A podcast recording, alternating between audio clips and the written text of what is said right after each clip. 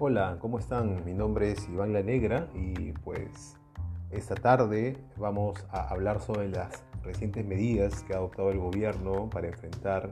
la segunda ola del COVID-19 que está pues ya presente en el Perú. Y, y para eso lo que el gobierno ha establecido es un conjunto de medidas vinculados con el aforo a lugares que normalmente concurrimos,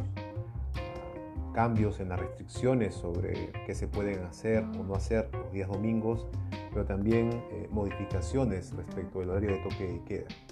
Y estos eh, cambios se dan en virtud de la diferente situación de la pandemia, es decir, de si esta se presenta aún con un nivel de riesgo moderado, si esta es una situación que ya presenta un nivel alto de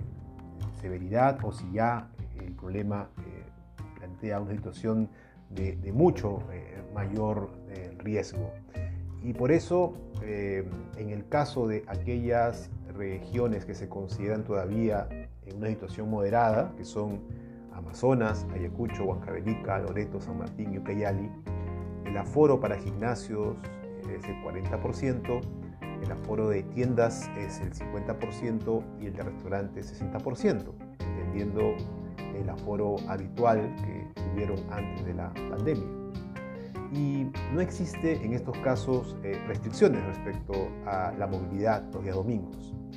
Y el toque de queda eh, pues es de 11 de la noche a 4 de la mañana. En cambio, en aquellos lugares en donde este riesgo es más alto, que son Arequipa, Apurímac, Cajamarca, Callao, Cusco, Huánuco, La Libertad, Lima Metropolitana, Madre de Dios, Moquegua, Pasco, Puno y Tumbes,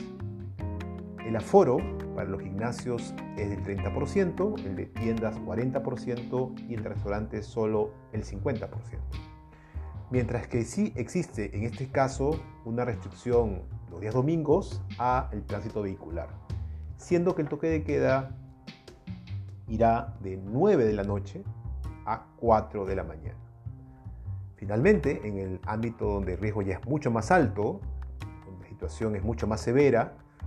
que son los departamentos de Ancash, Ica, Junín, Lambayeque, Lima Regiones, Piura y Tacna,